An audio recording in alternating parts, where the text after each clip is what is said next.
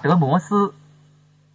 卡德摩斯是欧罗巴的哥哥，在欧罗巴被天父宙斯骗走后，他和仆人急得四处寻找，可是始终没有找到。由于怕父亲因此怪罪自己，卡德摩斯便不敢再回故乡去。他请求太阳神阿波罗给自己一点启示，好让自己能够找一个地方安度余生。太阳神告诉他说：“卡德摩斯，在一片荒凉的草原上，你将看到一头牛，跟着它走吧。在它躺倒休息的地方，你会建立起一座名叫特拜的城市。”听了太阳神的话，卡德摩斯一直往前走。在不远处，真的见到一片绿色的牧场和一头牛，他连忙跟在牛身后，缓缓地走着。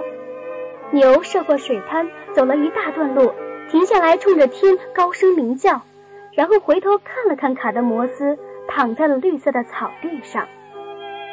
卡德摩斯知道这就是自己将要居住的地方了，他趴下去，满怀感激之情地亲吻着这片土地。接着又马上派仆人四处寻找泉水，好准备来给天神献礼，表达他对天神的敬意。但仆人们去了许久也没有回来，卡德摩斯只好亲自出门来寻找他们。可在一座深深的密林里，他竟然看到了仆人们的尸体。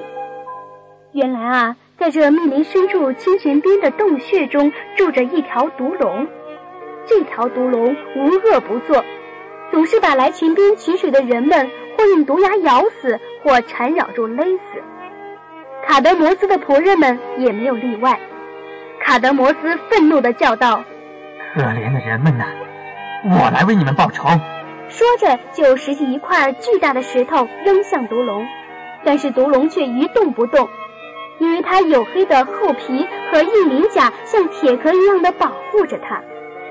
卡德摩斯又将一支标枪使劲地扎向毒龙，这一次枪尖直深入毒龙的脏腑，毒龙浑身剧痛，回过头来咬碎了标枪，但枪头却牢牢地扎在他的身子里。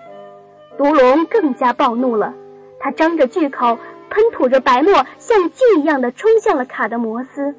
但卡德摩斯机灵的一闪，又是一剑刺去，终于刺透了毒龙的咽喉。将它钉在一棵橡树上，毒龙被杀死了。这时，女神雅典娜从天而降，她命令卡德摩斯掀起脚下的泥土，把巨龙的毒牙种下。卡德摩斯照女神的话刚做完，就见泥土中长出许多戴鸟毛头盔、全副武装的战士。接着，他又见到这些刚刚得到生命的战士一出土就展开一场恶战，互相的厮杀起来。不一会儿，就差不多都死在了彼此的刀剑之下。最后，就只剩下了五个人，他们温存的听从了女神的建议，放下武器讲和了。于是，卡德摩斯就和这五个从泥土中出生的战士建立了太阳神所说的城市，并且照太阳神的命令给他起名叫特拜城。